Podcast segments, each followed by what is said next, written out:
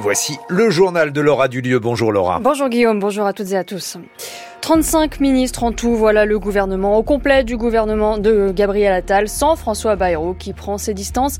Mais le modem, le modem n'est pas absent pour autant. Côté éducation, Nicole Belloubet remplace Amélie Oudacastera. À l'éducation, on fera le point sur les premières réactions. Le président de la Civis, version 2, démissionne juste après la mise en retrait de la vice-présidente accusée d'agression sexuelle. À Gaza, l'armée israélienne prépare une offensive sur Rafah, où sont concentrés 1 300 000 Palestiniens qui fuient les bombardements israéliens. Au Sénégal, de nouveaux appels à manifester aujourd'hui après le report de la présidentielle. Et puis en France, un amendement fait craindre une mise en danger de la liberté de la presse. Un mois d'attente pour finalement un gouvernement sans grande surprise. Emmanuel Macron et Gabriel Attal ont fini par compléter l'équipe gouvernementale hier soir. 35 ministres en tout. L'élément le plus marquant est sans doute la nomination de Nicole Belloubet au ministère de l'Éducation nationale pour remplacer Amélie Oudéa-Castera dont le maintien était devenu impossible.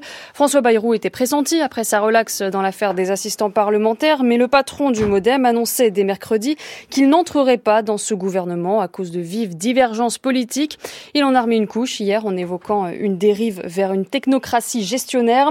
Pourtant, les centristes sont plutôt très bien traités dans ce remaniement, Rosalie Lafarge. Quatre ministres modem, c'est autant que sous Elisabeth Borne alors que le gouvernement est plus resserré. Marc Fesneau, déjà confirmé à l'agriculture, est rejoint par deux reconduits qui changent de portefeuille. Jean-Noël Barrot, ministre délégué à l'Europe, et Sarah El Haïry pour l'enfance, la jeunesse et les familles.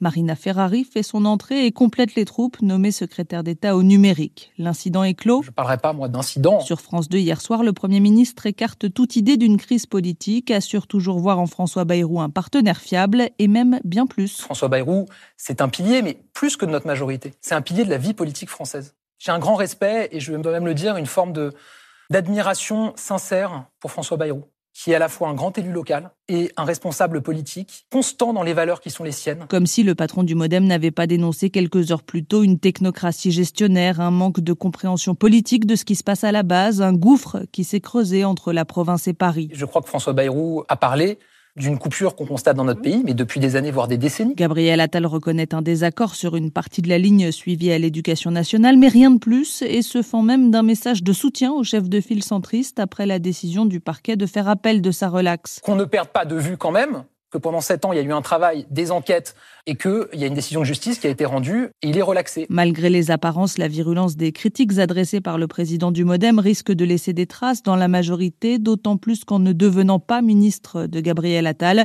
François Bayrou conserve toute la liberté de continuer à prendre ses distances. Et on le disait, François Bayrou était initialement pressenti au ministère de l'Éducation nationale à la place d'Amélie Oudéa-Castera et de ses nombreuses polémiques. Bonjour Mathieu Laurent. Bonjour à tous. C'est finalement l'ancienne garde des Sceaux, Nicole Belloubet qui devient ministre de l'Éducation. Est-ce que c'est de nature, Mathieu, à rassurer les professeurs? Eh bien, nommer à la tête d'un ministère abîmé une figure au solide parcours académique, tel est le message envoyé au syndicat d'enseignants. Il était temps, selon Sophie Venetite du SNES FSU.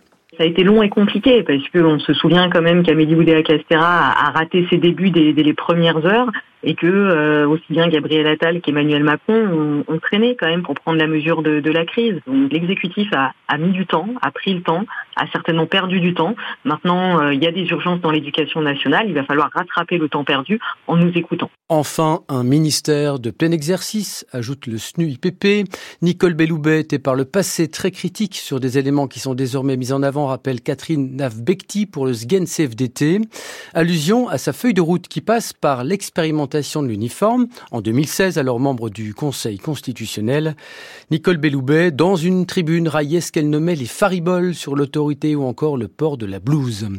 L'UNSA, enfin, se demande quelle sera sa marge de manœuvre face à un couple exécutif qui a fait de l'éducation son domaine réservé. Et il y a un autre ministre, Mathieu, dont la nomination fait réagir, celle de Guillaume Casbarian au logement et pour cause, il est à l'origine d'une loi anti-squat. Pas de ministre du logement plutôt que Casbarian avait lancé droit au logement. La Fondation Abbé Pierre espère qu'il sera plus attentif aux souffrances des mal logés qu'il ne l'a été au moment où il a porté une loi qui a fait beaucoup de dégâts. Eddie Jacquemart, président de la Confédération nationale du logement, première association de locataires HLM, il voit, je cite, une véritable gifle à tout le secteur du logement. Du côté des organisations patronales, toute autre approche. La Fédération nationale de l'immobilier juge que Guillaume Gasparian pardon, a montré une volonté et un investissement fort lorsqu'il a travaillé sur la loi anti-squat, mais ce n'est pas ça qui fait un ministre du logement. Merci Mathieu Laurent. Est-ce la fin de la commission inceste? En tout cas, la version 2 lancée lundi démarre mal. Elle vient de perdre ses deux présidents en décembre dernier. Le gouvernement avait remercié le juge Édouard Durand, qu'il avait présidé pendant près de trois ans pour nommer à sa place deux personnes. Deux jours après son lancement, donc, la vice-présidente, la pédiatre légiste Caroline Rissalmon, s'est mise en retrait après une plainte contre elle pour agression sexuelle. Et hier soir, le président de cette Civis 2, Sébastien Bouel, victime d'inceste et responsable d'une association association réputée dans le milieu sportif, a annoncé sa démission. De quoi poser la question de la survie de cette commission indépendante de lutte contre les violences sexuelles faites aux enfants, Cécile de Carvasdoué.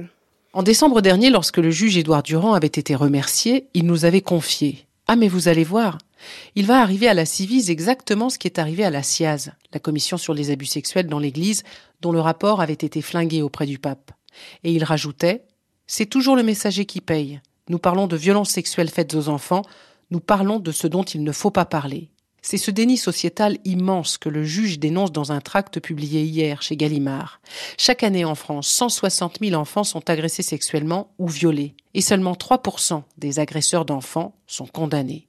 Or, la question de la condamnation des agresseurs n'était pas dans l'émission de la nouvelle Civise lancée lundi dernier, qui devait se concentrer sur l'accompagnement des enfants victimes en tournant la page du recueil de témoignages. Sauf que les victimes, elles, ne semblent pas vouloir cesser de parler. L'une d'entre elles a porté plainte mercredi contre Caroline Ressalmon, la vice-présidente de la Civis 2. Elle accuse la pédiatre légiste de ne pas l'avoir crue lorsqu'elle l'a auscultée pour un inceste présumé. Caroline Ressalmon s'est donc mise en retrait, mais le président de cette Civis 2, Sébastien Bouey, a ensuite pris sa défense à la télévision, semblant lui aussi mettre en doute la parole de la victime. Hier, il a donc décidé de démissionner en fustigeant les calomnies et les attaques personnelles qui le visent et pour éviter, dit-il, de nouvelles controverses. Réponse du gouvernement. Nous réunirons dans les prochaines semaines les acteurs du secteur pour étudier les suites à donner à cette commission. Et dans le journal de midi et demi, Thomas Cluzel recevra Emmanuelle Piève, présidente fondatrice du collectif féministe contre le viol. Et au chapitre des accusations d'agression sexuelle dans le milieu du cinéma, le comédien Philippe Cobert est mis en examen pour agression sexuelle, viol et corruption de mineurs de plus de 15 ans. Pour des faits présumés sur trois mineurs, il a été placé sous contrôle judiciaire. Et concernant Jacques Doyon, accusé par Judith Godrèche d'agression sexuelle lorsqu'elle était les actrices Anna Mougladis et Isid Lebesco prennent à leur tour la parole. Anna Mougladis affirme que Jacques Doyon l'a embrassé de force et Isid Lebesco de l'avoir retiré d'un film après avoir refusé de coucher avec lui. 8h08 sur France Culture, c'est la suite du journal de Laura lieu. La riposte à Gaza est excessive selon Joe Biden. Le président américain affirme pousser très fort pour que l'aide humanitaire arrive jusqu'à Gaza, et ce alors qu'Israël intensifie ses frappes sur Rafah, dernière ville au sud de l'enclave à la frontière égyptienne. Le premier ministre israélien Benjamin Netanyahu demande à son armée de se tenir prête en vue d'une offensive terrestre à Rafah. Mais la ville est devenue ces dernières semaines le dernier refuge des personnes déplacées par les combat soit l'équivalent de la moitié de la population de la bande de Gaza. Au moins 1 300 000 personnes qui fuient les bombardements israéliens depuis octobre y sont concentrées. Les précisions de Marwaman. 1 300 000 Gazaouis sont désormais piégés entre l'armée israélienne, la mer Méditerranée et une frontière avec l'Égypte totalement fermée. Nabil est journaliste réfugié à Rafah. Il répond à Étienne Monin via la messagerie WhatsApp. À chaque fois, les gens marchaient dans la rue, est-ce qu'il y aura une trêve oui, oui, oui, il y aura une trêve. Les rumeurs, quoi. Mais ces derniers trois jours, le bombardement a commencé à Rafah. Personne ne sait exactement ce qui va se passer. Les habitants sont terrifiés. Fuir vers le nord, c'est la certitude de traverser des zones de combat meurtriers. Quant à la frontière avec l'Égypte, elle est verrouillée. Avant de lancer l'assaut, Israël devra donc convaincre le gouvernement égyptien d'accepter un déplacement massif de population sur son sol, ce qui est loin d'être acquis. En attendant, les Gazaouis s'entassent toujours plus nombreux dans des camps de fortune. Khaled, ancien employé de l'ONG Médecins du Monde.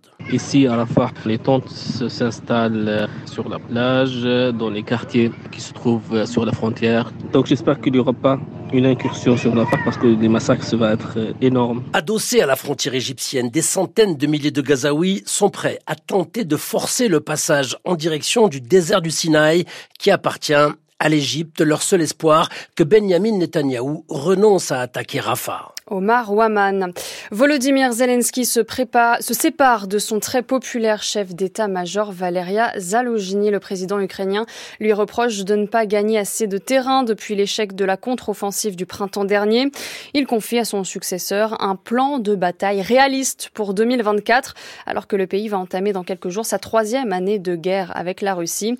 Le nouveau chef d'état-major s'appelle Alexander Sirksi. Son portrait par Vanessa Descouroux. En presque sexagénaire qu'il est, le colonel Sirski est né en URSS. Il a fait ses études à l'école de commandement de l'armée rouge à Moscou et c'est ce que mettent précisément en avant ceux qui restent dubitatifs devant sa nomination, cette formation soviétique qui lui colle à la peau. On le dit peu porté sur le bilan en vie humaine, mais seulement sur le résultat des opérations. La libération des villes autour de Kiev, c'est lui. La certitude que la capitale ne serait finalement pas assiégée, le scénario était plus que probable à et au printemps 2022, son commandement l'a rendu caduque. Il était alors chef des opérations terrestres, celle-là même qui, quelques mois plus tard, à l'automne, desserrait les taux autour de Kharkiv et dans les provinces du nord de l'Ukraine. Depuis, le front s'est enlisé, les positions ukrainiennes sont parfois en recul sur certains points chauds, comme à Avdivka, mais il reste une inconnue de taille. Comment les troupes vont digérer le départ de Zaloujny débarqué Le précédent chef d'état-major était autant adulé sur le front que détesté par Zelensky. De son côté, Vladimir Poutine affirme qu'une défaite de la Russie en Ukraine est impossible par définition dans une interview à l'animateur américain Tucker Carlson. Au Sénégal, nouvelle manifestation pour dire non à un président qui ne veut pas céder sa place. Des partis d'opposition appellent un rassemblement cet après-midi contre le président Macky Sall. Le chef de l'État a vu son mandat prolongé de dix mois après avoir annulé l'élection présidentielle prévue initialement dans quelques jours. L'opposition parle de putsch, de coup d'État. Beaucoup de Sénégalais sont en désaccord avec leur président, mais certains craignent d'aller exprimer leur colère dans la rue aujourd'hui, William Delesseux. Dans la rue, avec des amis de l'université de la capitale où il étudiait encore il y a quelques mois, Paté Diop est devenu chauffeur-livreur pour faire vivre sa famille. Il aurait aimé pouvoir voter le 25 février. Personne n'est d'accord avec Mexal. Mais on n'y peut rien. Les émeutes de 2021 et 2023, ces dizaines de morts, le jeune homme s'en souvient. Il n'ira pas montrer sa colère place de l'obélisque, non loin d'ici. Je ne compte pas y aller parce que c'est trop risqué.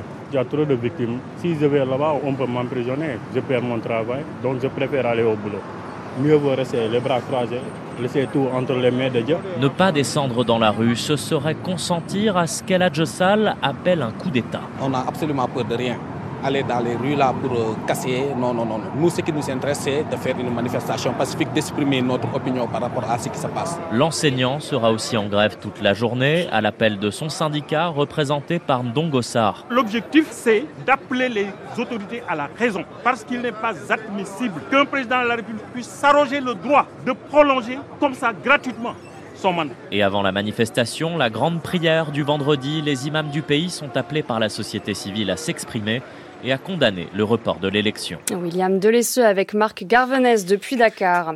En France, la nouvelle a fait bondir syndicats de journalistes et avocats en droit de la presse. Les députés ont adopté mercredi en première lecture un amendement qui allonge le délai de prescription pour injures et diffamation envers les élus. Une modification de la loi de 1880 sur la liberté de la presse censée renforcer la sécurité et la protection des maires des élus locaux. Mais ce serait surtout, selon ses détracteurs, une menace pour la liberté des d'expression, François Chagnot. Si la mesure est adoptée, un élu qui s'estime diffamé ou injurié publiquement disposerait d'un an et non plus de trois mois pour attaquer en justice. Et ça reviendrait à faire peser une épée de Damoclès sur les journalistes, estime maître Christophe Bigot, président de l'association des avocats praticiens du droit. C'est le risque qu'il y ait une multiplication de procédures parce que il y a beaucoup de procédures qui sont atteintes par la prescription. Donc ça veut dire une augmentation de la pression judiciaire. Il faut savoir que les élus ne payent pas leurs frais d'avocat. Les journaux, les opposants opposants, les citoyens, eux, payent leurs frais d'avocat. Donc vous avez une énorme pression judiciaire qui peut arriver. On ne sait pas dans quelle proportion. C'est la première fois depuis 1881 qu'on modifie ce délai. L'amendement déposé par la sénatrice Les Républicains Catherine Di Folco est censé mettre fin à l'impunité des auteurs de propos diffamatoires ou injurieux sur les réseaux sociaux, car les élus seraient démunis face à cette haine en ligne. Mais pour attaquer ou se défendre face à la presse, les élus ne manquent pas d'armes, estime Azilise Lebert, secrétaire générale du syndicat national des journalistes. Notamment avec un usage des droits de réponse de manière quasi systématique dès qu'ils sont cités, dès qu'ils estiment que euh, la communication qu'ils ont mis en place pour une de leurs décisions n'est pas exposée de la manière dont ils l'attendent dans le journal. Face à la levée de boucliers, la députée Renaissance et rapporteur du texte Violette Spilbou propose d'auditionner les opposants avant la réunion fin février de la commission mixte paritaire chargée d'arbitrer cette proposition de loi. François Chagnot. Le temps est pluvieux ce matin avec une vigilance, orange crue dans le Pas-de-Calais, même si ailleurs les pluies se calment sur le reste du pays, sauf dans le sud-est où il commence à pleuvoir. Les températures sont douces entre 7 et 11 degrés d'est en ouest et entre 10 et 13 degrés près des côtes.